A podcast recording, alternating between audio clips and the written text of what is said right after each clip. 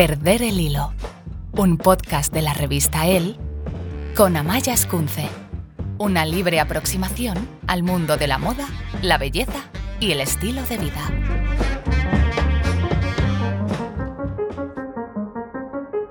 No aguantamos siete días a ver un capítulo de una serie y contarlo. Nos metemos a tracones de siete horas. Cuando las pelis están en el cine, Queremos poder verlas en nuestro salón al día siguiente. Queremos una foto en ese restaurante del que todo el mundo habla o postea en redes. Leer ese libro, bailar ese baile de TikTok. ¿En serio? ¿No has visto todavía ese meme?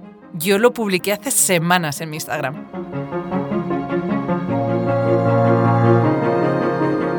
Dice Jenny Odell en su increíble libro Cómo no hacer nada, resistirse a la economía de la atención Sometemos nuestro tiempo libre a la evaluación numérica. Interactuamos con versiones algorítmicas de los demás y creamos y mantenemos marcas personales. Hay quien haya cierta satisfacción de ingeniero en esa optimización e interconectividad de toda su experiencia vivida. Pero aún así, permanece cierta sensación de nerviosismo, cierta inquietud ante esa sobreestimulación y ante la incapacidad de mantener ese tren de pensamiento.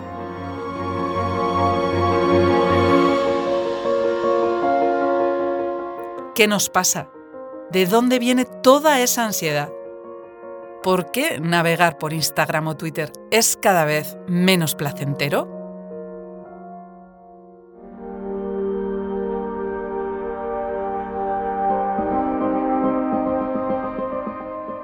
Y es que en este nuevo contexto cada vez nos cuesta más disfrutar de los momentos, de las emociones, de la gente que nos rodea, de la sensación que nos producen las cosas. En su lugar, dedicamos parte de ese tiempo a revisar nuestras redes, a mirar continuamente el móvil. Hemos dejado de saber disfrutar de las cosas sin una pantalla de por medio.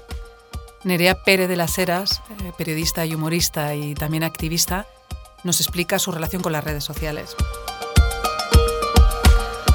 Mi relación con las redes creo que es todo lo saludable que, mm, que que puede ser teniendo un perfil público. Eh, las utilizo para generar comunidad con, mis, con la gente que me sigue eh, y para como flujo de información para que estén enteradas de las cosas que hago y donde intento intento con mucho esfuerzo no que no me que no me consuman demasiado tiempo de mi vida, porque al fin y al cabo, cuando estás generando contenido en redes, estás trabajando eh, gratuitamente para grandes corporaciones. Estás generando contenido gratis para Instagram, TikTok, eh, Twitter. No utilizo Twitter, creo que por eso tengo una relación tan saludable con las redes, porque se ha convertido en un en una plataforma de comunicación que, que premia la, la, hostilidad, que premia la polarización y creo que eso es muy, muy, muy negativo eh, para la sociedad. O sea, políticamente es muy negativo porque si se premian discursos confrontativos y comunicación a través del zasca, eso, bueno, acaba, acaba provocando que quienes quieren llamar nuestra atención lo hagan a través de discursos confrontativos y de, y de información que genera sentimientos negativos. ¿Cómo crees que nos afectan y, eh, concretamente a las mujeres? Pues por un lado, para las mujeres las redes han sido una herramienta de comunicación entre nosotras para generar y debatir eh, contenidos feministas y encontrar nuestras propias genealogías intelectuales, las comunicadoras que nos interesan, los temas que nos interesan eh, y crear nuestros, nuestros vínculos y pensarnos a nosotras mismas. Y por otro lado, pues vamos, la web del Ministerio de Igualdad está llena de informes sobre ciberacoso contra las mujeres. O sea, estamos sometidas a muchísimas más violencia en redes, no sé si las cifras son enormes, o sea, son como un 70% de mujeres que han sufrido violencia a través de redes, de redes sociales y, es una, las redes sociales también son una herramienta de vigilancia por parte de los maltratadores, por parte de los acosadores. Estamos hartas de escuchar noticias sobre el chantaje a través de vídeos sexuales y no solo eso, o sea, en un, en un nivel como un poco dentro de la horquilla de la violencia, claro, hay muchas intensidades. Y en una intensidad un poco más baja también está como las, las comunicadoras estamos sometidas a violencia verbal constante y a... Em, exigencia de explicar, de, eh, de agotarnos, vaya, o sea, de ahí en cada, en cada contenido feminista que haces te salen 40 personas que no tienen ninguna intención de aprender haciéndote preguntas absurdas que solamente es con el, con el objeto, solo con el objetivo de agotarte, cansarte, desesperarte, que es, que es otra manera de desanimarte, vaya. ¿Tú sientes o has sentido FOMO? No siento ni he sentido FOMO porque soy, porque, porque no soy nativa digital la gran parte de mi vida ha transcurrido sin internet. Entonces no siento FOMO, no siento todo lo contrario. Además, soy una persona eh, bastante, que bastante disfruta bastante el tiempo en soledad, que no tengo ninguna presión por asistir a ningún evento social y, que no, sufriría FOMO ni con redes ni sin redes. Lo que sí que siento es, y creo que se habla menos, es algo contrario al, al FOMO. A veces siento un poco con ciertos contenidos que son un poco más comprometidos, lo que siento es reparo, miedo, rechazo a ver las respuestas que han generado ciertas cosas que he dicho. ¿Sientes que publicas de manera libre en tus redes sociales o de alguna manera te autocensuras? Publicar con libertad en las redes eh, depende de lo que, entendamos por libertad. Creo que ya hemos aprendido que lo que diferencia a Internet del resto de maneras de comunicación humana es que todo lo que digas se va a quedar ahí para siempre. Entonces, eso hay que tenerlo. Yo lo tengo súper en mente todo el tiempo. Yo todo el tiempo pienso, eh, ¿realmente estarás cómoda con esta idea dentro de unos años? Asegúrate bien. O sea, sí que... Eh, sobrepienso, analizo, miro todas las posibles consecuencias que puedo tener cada cosa que digo en Internet. Donde, donde el, lugar en el que igual me, permito debates eh, un poco más complejos y con más matices es fuera de Internet, precisamente, en círculos de gente pues que, tengo aprecio y con la que tengo confianza. O sea, es que el lugar para ciertos debates no es Internet, el, el lugar precisamente para debates complejos o muy confrontativos no es Internet. ¿Y qué crees que podemos hacer nosotros para liberar a las siguientes generaciones de toda esta ansiedad que nos producen las redes sociales? Internet ahora es inseparable de la vida, entonces creo que va a necesitar una legislación específica respecto a la violencia que se ejerce ahí, va a necesitar unas regulaciones respecto a que si un día se cae Instagram, eh, va a haber empresas y pequeños negocios a los que afecte y eso es, hay que verlo, hay que regularlo. Eh, también el tráfico de datos, que está completamente, eh, que es completamente libre y privado, y, y, es algo que también hay que mm, hay que controlar, hay que legislar. O sea, en, Internet es, una, un poco un territorio sin ley y, y, creo que lo que va a pasar en las siguientes generaciones es que va a dejar de serlo, que, que, por fin nos vamos a dar cuenta de que no se puede ir más despacio que Internet y que en Internet hay que enfrentarse a todos los problemas económicos, de privacidad, de problemas mental, de, eh, salud mental que conlleva y encararlo como ciudadanía y encararlo eh, políticamente. También ha pasado recientemente que Facebook, eh, no sé si fue Facebook, Facebook Instagram, bueno, al final es Meta, amenazó con irse de España por, porque íbamos a mm, adherirnos a una legislación determinada más restrictiva sobre privacidad. Esas empresas viven de nuestros datos. Entonces, claro, eh, estamos sometidos a un chantaje como ciudadanía de esas empresas que no puede ser eh, porque no son gobiernos, porque no las ha votado nadie, porque son eh, empresas privadas que, que, sencillamente buscan el lucro. Entonces, que sean espacios tan importantes, con tantísima presencia en nuestra vida, con tantísimo poder sobre nuestra salud mental, con tantísimo poder sobre nuestra capacidad de comunicación y que como ciudadanos y ciudadanas no, tengamos ningún poder para eh, someterlas a, las leyes y, al bien común, eh, no tiene mucho sentido. Entonces creo que el futuro va por ahí.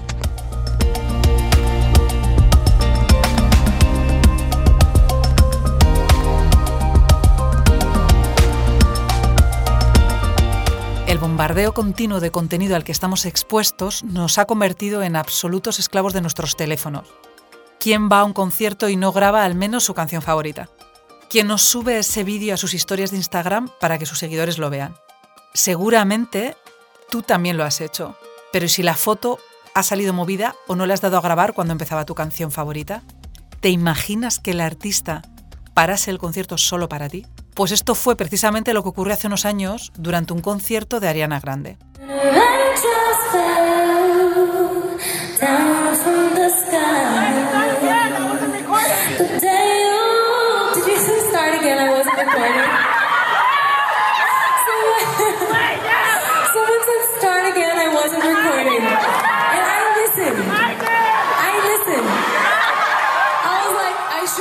Aunque parezca increíble, la artista paró su show cuando escuchó a una de sus fans pedirle que volviera a empezar porque no había empezado a grabar. Pero esto, por suerte, no es lo común. ¿Por qué no? Las cosas no se disfrutan igual a través de una pantalla. Coldplay, por ejemplo, para sus shows en el momento más álgido para pedir a sus fans que solo durante una única canción paren de grabar y disfruten, para que miren a su alrededor y sientan la música. Como un regalo por nosotros.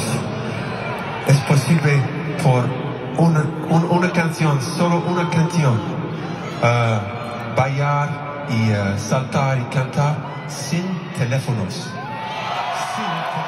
O también la cantante Adele, en el otro extremo de la balanza, que a punto estuvo de echar a un fan de un concierto por no dejar de grabarla. Ella misma se lo dijo. Disfruta del concierto en la vida real, no a través de tu cámara. Piénsalo, ¿no sería mucho mejor grabarlo en tu memoria?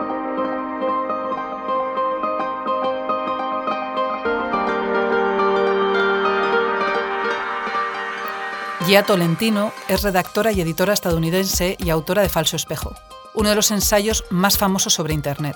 Ella es uno de los mejores ejemplos de la necesidad de tomar conciencia sobre lo que suponen las redes sociales en nuestra vida y en nuestra salud mental, de cómo necesitamos herramientas que nos ayuden a aprender a convivir con la adicción a las redes sociales, igual que lo hacemos en el mundo real. So in real life, right, you can walk around and you can just be. You know, you can just go about your life and people can see you. And they can draw their own conclusions however they will.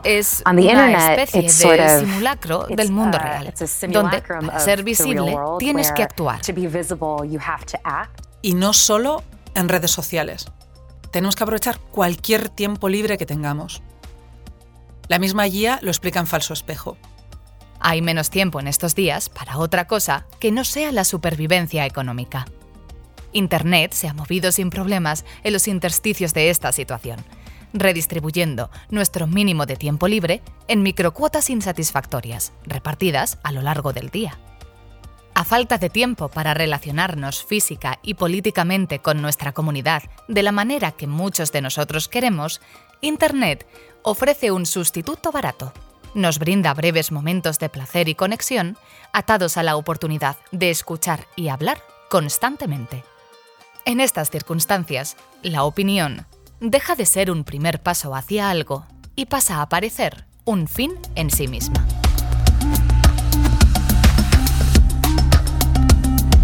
Yo siempre digo que una de las personas que más sufre de nuestro equipo es el community de LEL que es María García en este caso, porque se enfrenta constantemente a la respuesta en las redes sociales y encima tiene que estar siempre conectada.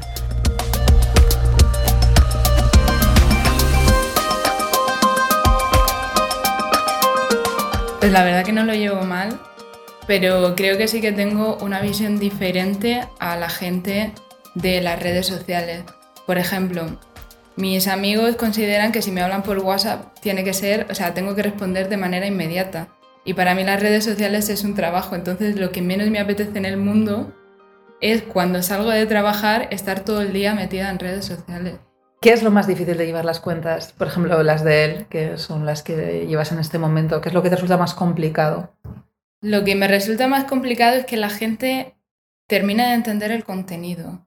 Porque muchas veces publicamos algo y se puede llegar a tergiversar completamente lo que tú publicas o lo puedes hacer con una intención completamente diferente. Entonces, tienes que encontrar la forma de guiar a, tu comunidad de alguna manera de guiarlas en el sentido que, que quieres y que se den cuenta de que la información no termina en un post de Instagram o en un tweet, sino que tiene algo mucho más allá, o sea, tiene un link donde está, hay una reflexión completa. Creo que eso es lo más difícil. Porque la gente se queda ahí, ¿no? O sea, y mucha gente responde ahí, en realidad no ha, no ha leído el artículo, ¿no?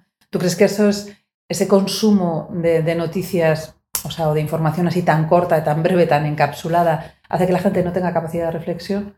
O sea, que nos estamos quedando ahí un poco como... Sí, o sea, la gente ve algo y se queda ahí, o sea, se queda en el post de Instagram, pero luego no llega más allá.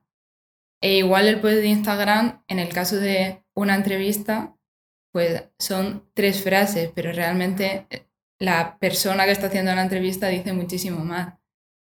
O en el caso de algún artículo que, que saquemos que sea así pues más polémico, la gente da su opinión sin haberse leído la reflexión que nosotros ponemos.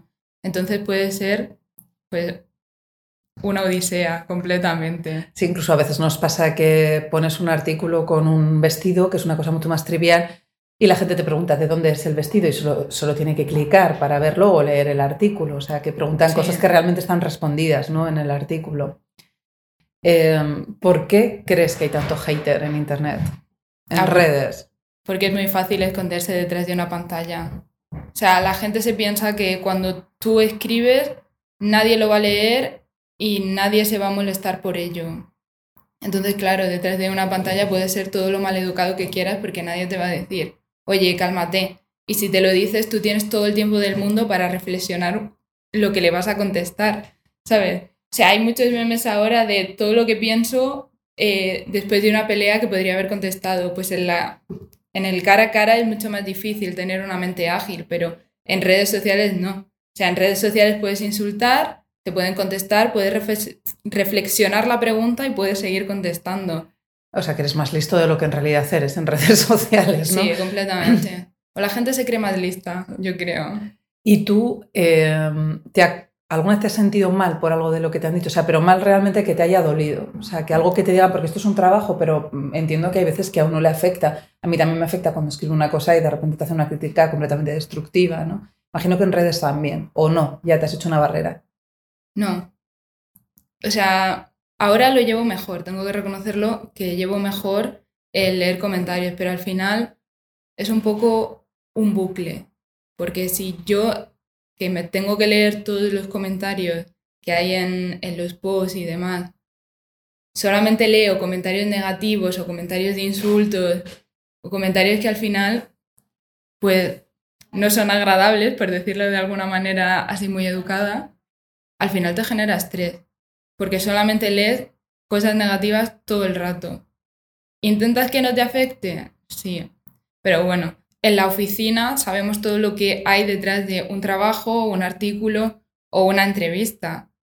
Y también me molesta mucho cuando las personas, la comunidad en general, se pone a hablar de esa entrevista o se mete con el entrevistado sin ver realmente todo lo que hay detrás o dicen, jolín, es él, aquí os habéis colado. Y realmente es algo que llevamos semanas viendo cómo lo planteamos.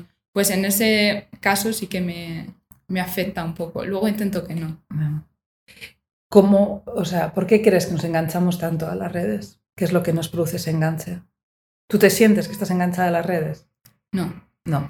O sea, yo no, no estoy enganchada a las redes. Yo podría desconectar perfectamente, aunque a veces sí que tengo temporadas que utilizo más las redes sociales y otras veces que, menos. Pero, mm, no sé, creo que hay una necesidad de comunicación en general bastante grande. Lo que pasa es que a veces nos olvidamos de comunicarnos en persona y lo damos todo por sentado en redes sociales y, e incluso muchas veces buscamos la aprobación de las redes sociales. Y ya no te hablo de subir una foto a Instagram, te hablo de quedar con alguien, con, tu crush, ¿sabes? Con, la persona que te gusta y que necesites llegar a casa y que esa persona te envíe un mensaje para sentirte validada y decir, jolines, qué guay, eh, ha ido bien la cita. Pues igual esa persona no quiere usar redes sociales y se siente obligada a, a enviarte el mensaje para que tú sientas la validación y digas, jolín, es que me, ha ido todo. ¿Te fiarías de un crash que no tuviese ningún tipo de red social? O sea, imagínate que conoces a alguien y no tiene ninguna red social. Y no puedes buscar nada, no puedes saber nada más de, esa persona. ¿Te fiarías? O, te produciría al contrario? O sea, igual te gustaría porque te atraería más o no, te daría miedo porque es alguien oscuro. No, no me daría miedo porque fuera alguien oscuro. Creo que lo respeto bastante. Pero creo que a la hora, o sea, el trabajo al final es una parte muy importante de tu vida. Yo trabajo en redes sociales, yo necesito contarle a la persona lo que estoy haciendo, ¿sabes? Entonces, igual no me sentiría tan comprendida. si me quejo de redes sociales, pero él realmente no tiene redes sociales. Ya, porque trabajas en un terreno que no tiene ni idea él, ¿no? Bueno, si se dedica a la física cuántica, igual tú tampoco tienes ni idea. Total. No lo había pensado, pero bueno. ¿Cómo mejorarías las redes? O sea, ¿qué, qué cosa le dirías a, nuestra comunidad, ¿no? a la comunidad de él? ¿Qué crees que, que mejoraría un poco la comunicación? Les diría que hay personas que lo leen que están detrás de, de todo, que aunque no lo parezca, realmente hay muchísimo control en todo lo que publicamos y todos los comentarios están súper controlados y se leen de verdad. O sea, no solamente por mí, sino muchas veces los comentamos en la oficina y no pasa nada. Pero, pero eso, que tengan en cuenta que hay una persona detrás, siempre. O sea, un poco de empatía. Un poco de empatía.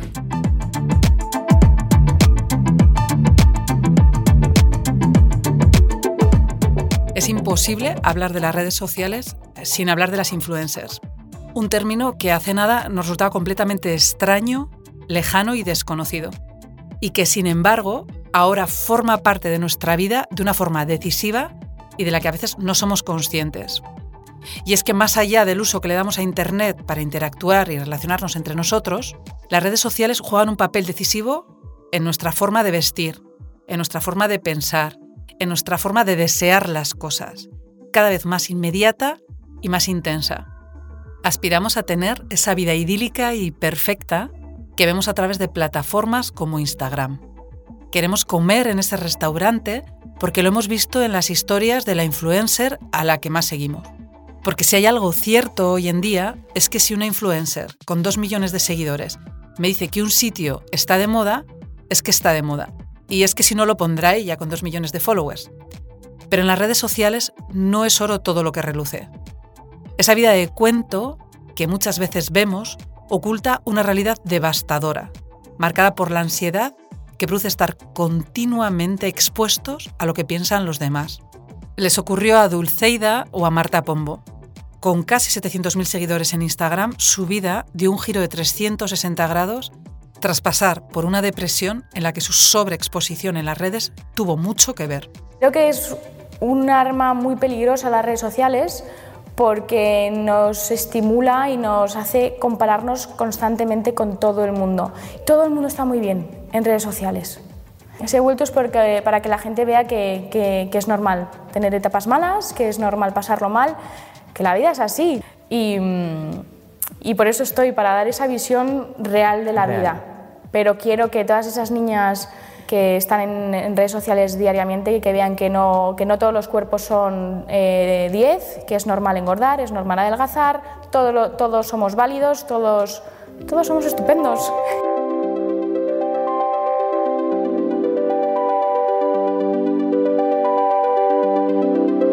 ¿Alguna vez te has planteado si ese sitio al que pides comida o la serie que estás viendo, los lugares que visitas, ¿Son cosas que realmente haces porque quieres? ¿Cuánto pesa la influencia que tiene lo que vemos en las redes sociales en todo eso que queremos o hacemos? ¿Has pensado alguna vez que ese viaje que tanto deseas hacer no es algo que siempre haya estado en tu cabeza, sino que es una idea que ha surgido después de haber visto algún post en redes? ¿Por qué no has ido tú a ese lugar paradisiaco desde el que todo el mundo sube fotos? Deseamos tener lo que vemos, pero también deseamos que vean lo que hacemos y lo que tenemos. Piénsalo.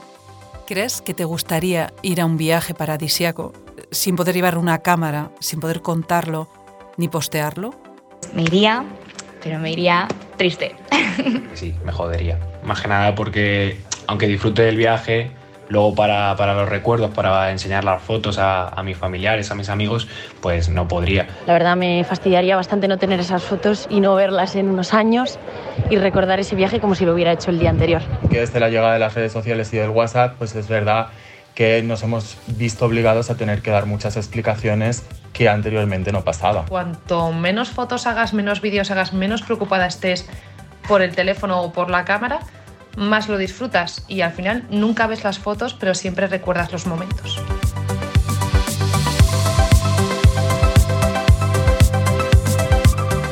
Yo querría ir sin lugar a dudas a ese viaje, pero si tengo que ser sincera, yo creo que también echaría de menos mi teléfono y poder compartir esa puesta de sol increíble en una playa preciosa. Mostrar nuestras vidas a través de las redes es algo casi pandémico, una epidemia en la que el virus somos nosotros mismos. Alimentamos constantemente nuestros feeds, nuestros muros, con instantáneas de lo que hacemos, de lo que vemos, lo que somos o lo que queremos ser ante los demás. Y es que hoy en día, si no hay foto, no has estado. Nos preocupamos más por ir al lugar exacto en donde sacar la foto perfecta que en disfrutar de nuestro viaje, de los paisajes, de los momentos y lo que es peor, de las personas. Sin embargo, cuando esa foto no sale como nos esperábamos, nos decepcionamos. Llevamos mucho tiempo esperándola. ¿Qué voy a postear ahora?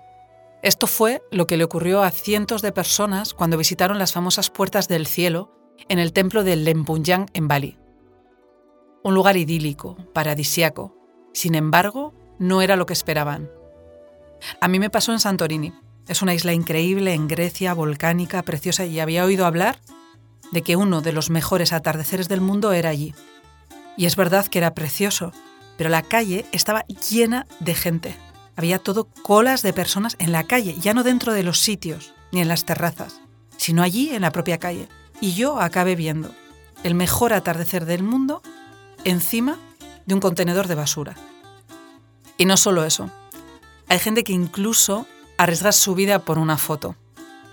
Hace unos años, tras el boom de la serie Chernobyl, comenzó a extenderse la moda de acudir al lugar para sacarse fotos. Las visitas aumentaron un 40%. ¿Dónde ha quedado nuestra ética si acudimos al epicentro de la mayor catástrofe nuclear de la historia solo porque está de moda? ¿Cuándo hemos traspasado la barrera de lo racional y hemos llegado a un punto en el que para conseguir la foto perfecta hay que poner en riesgo la vida?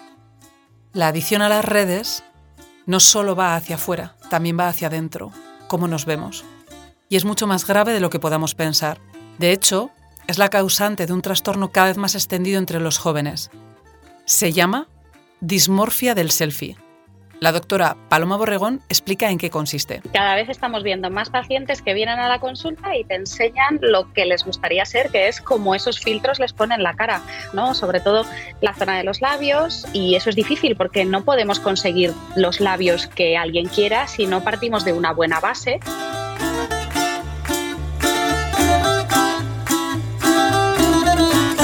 Hemos llegado a un extremo en el que la fiebre de los filtros de Instagram ha nublado nuestra percepción de lo que es real y lo que no. Tanto es así que países como Noruega se han visto obligados a prohibir a los influencers usarlos sin avisar, o Reino Unido, donde está prohibido usarlos en los anuncios de cosmética. Una realidad a la que España podría acercarse muy pronto. ¿Seremos capaces de vivir sin filtros?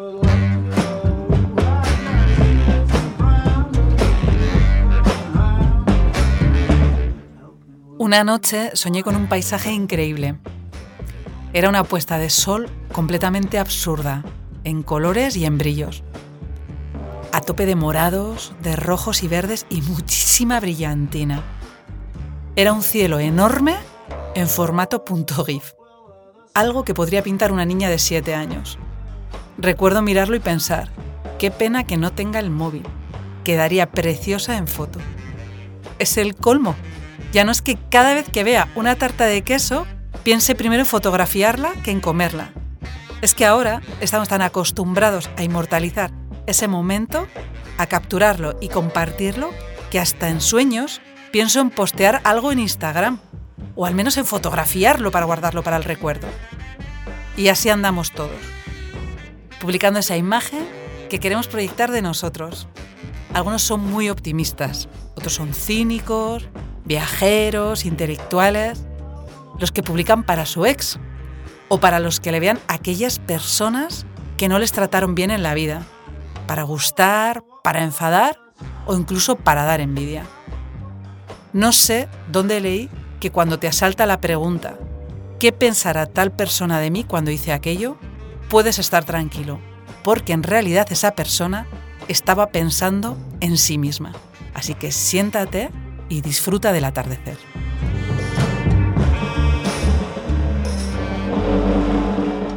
Perder el hilo, un podcast de la revista El con Amaya Escunce.